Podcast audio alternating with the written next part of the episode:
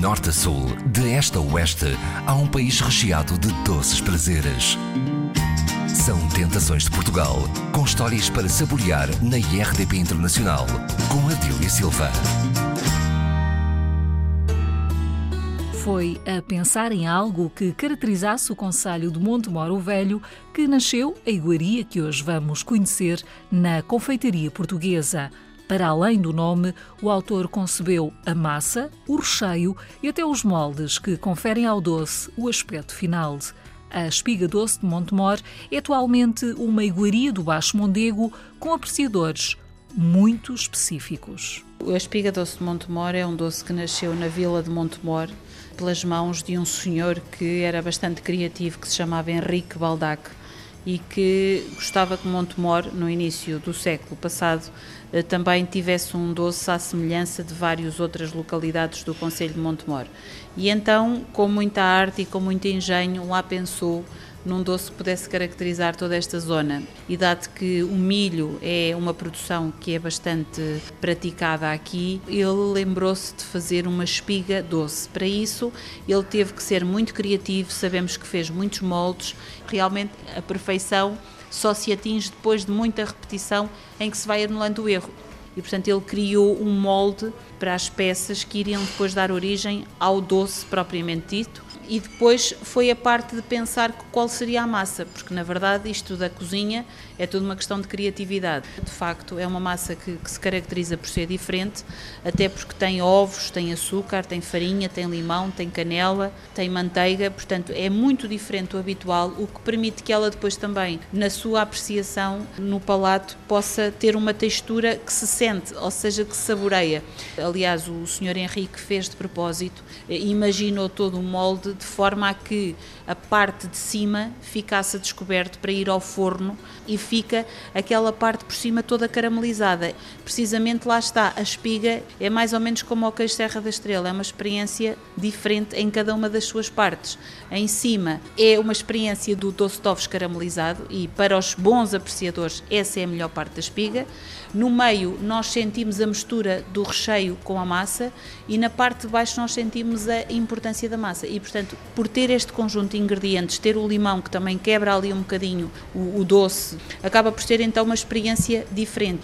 E, e isso faz com que a espiga seja um doce muito procurado por todos os nossos clientes porque é um doce único é patenteado no Instituto Nacional de Propriedade Industrial e o, o Sr. Henrique Baldac, na altura, fez questão de a proteger e de proteger a sua singularidade através desse registro e mais tarde uh, os meus pais compraram essa patente porque o doce não era feito, portanto quase que tinha caído em desuso ninguém fazia a espiga doce e na altura o meu pai achou que era um doce demasiado importante para o Conselho para ficar uh, escondido numa gaveta e portanto foi comprada a patente e nós há cerca de 20 anos fazemos aqui a espiga. Olga Cavaleiro é gramestre da Confraria da Doçaria Conventual de Tentugal, presidente da Federação Portuguesa das Confrarias Gastronómicas e também presidente da Associação dos Pasteleiros de Tentugal. Esta espiga doce, curiosamente, é criada por evocar focar, portanto, aqui as plantações de milho, mas não leva farinha de milho. Ela, de facto, não tem qualquer farinha de milho na, nos seus ingredientes. Uh, o nome Espiga Doce de Montemor é precisamente pela grande produção de milho e nós estamos numa zona, sobretudo agrícola, isto é, é ruralidade na sua maior expressão. Uh, temos muita produção de arroz carolino e de milho e como seria, imagino eu, difícil para o Sr. Henrique fazer um, algo que evocasse o arroz, então fez algo que evoca, que faz lembrar a espiga com os grãozinhos. As formas que nós temos ainda são as originais e, portanto, esses grãos quase que já aparecem sumidos, não é? Porque já foram lavadas tantas vezes, utilizadas, mas não deixa de ser um formato que evoca as espigas que crescem aqui nos nossos campos do Baixo Mondego. Esta espiga, qual é o tamanho?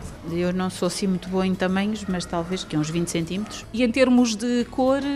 É amarelinha, amarelinha com o topo que nós aqui chamamos outra coisa, que é o cozinho da espiga, eh, bem preto, bem caramelizado. Isabel Rama é pasteleira há 13 anos, conhece muito bem este processo de confecção da espiga doce de Montemor. Qual é o primeiro passo?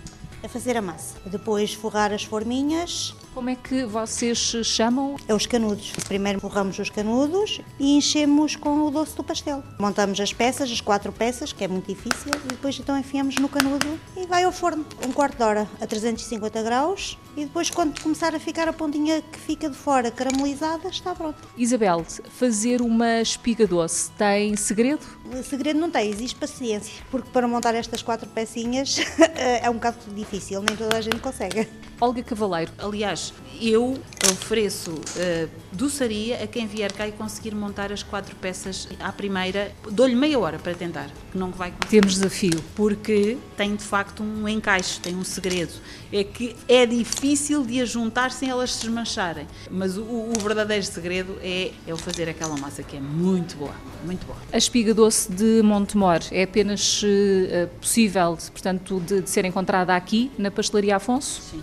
A pastelaria Afonso é detentora da patente, somente aqui é que nós vendemos. Nós não vendemos este doce, até porque não temos capacidade de produção, não temos mesmo, é impossível. Uma pasteleira faz poucas espigas num dia, faz 200 espigas, o que é relativamente pouco. É muito trabalhoso, o que significa que é um doce que nós temos muita dificuldade em ter em quantidade suficiente para a procura que tem. Portanto, eu costumo dizer que isto é mais ou menos mercado negro. Quem chega aqui apresenta a senha e, e a senha é dizer eu gosto muito da espiga e qual é a parte que eu gosto mais? É aquela parte do doce ovos caramelizado. Porque quem não gosta daquela parte e diz ah, essa parte é queimada, hum, não é apreciador de espiga, não conhece a espiga e, portanto, não, quase que nem merece comprar a espiga. Os curiosos e os apreciadores são, sobretudo, as pessoas que têm memórias associadas de vivência aqui ao Baixo Mondego e que, uh, ao longo da sua vida, foram provando e saboreando a espiga doce de Montemor. E o que acontece é que muita gente, quando vem à procura, vem à procura de facto do sabor da infância, dos tempos que passava aqui em Montemor ou em Tentugal, na Carapinheira.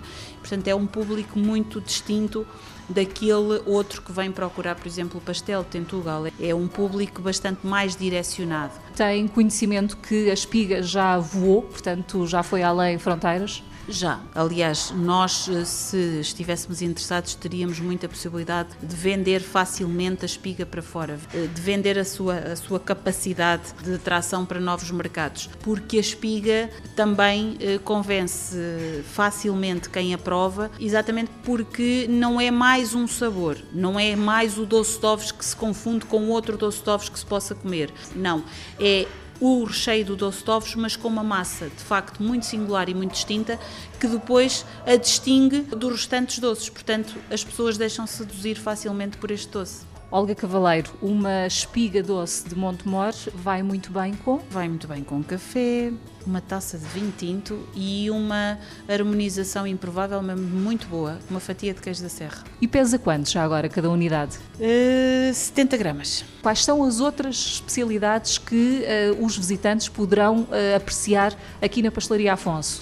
Se as espigas são imperdíveis, Imperdíveis serão os pastéis de Tentugal e as queijadas de Tentugal. Na minha perspectiva, são uma experiência maravilhosa uh, e pouco calórica ainda por cima. Para além disso, poderão visitar a nossa vila, que tem muitos pontos de interesse, desde monumentos uh, religiosos a monumentos da arquitetura civil. Um, temos também a Torre do Antigo Castelo de Tentugal, temos uma paisagem fantástica, só para até onde a vista alcança, ou seja, é lá longe, longe no horizonte, porque estamos no Baixo Mondego. E temos depois, obviamente, imperdível não visitar o Castelo de Montemor, que é um edifício que tem grande pano de muralha, eh, está muito requalificada e para mim enquanto pessoa que mora no, no Conselho de Montemor, é um grande orgulho ter um castelo com aquela beleza, com aquela paisagem que tem uma vista fantástica sobre os campos do Mondego.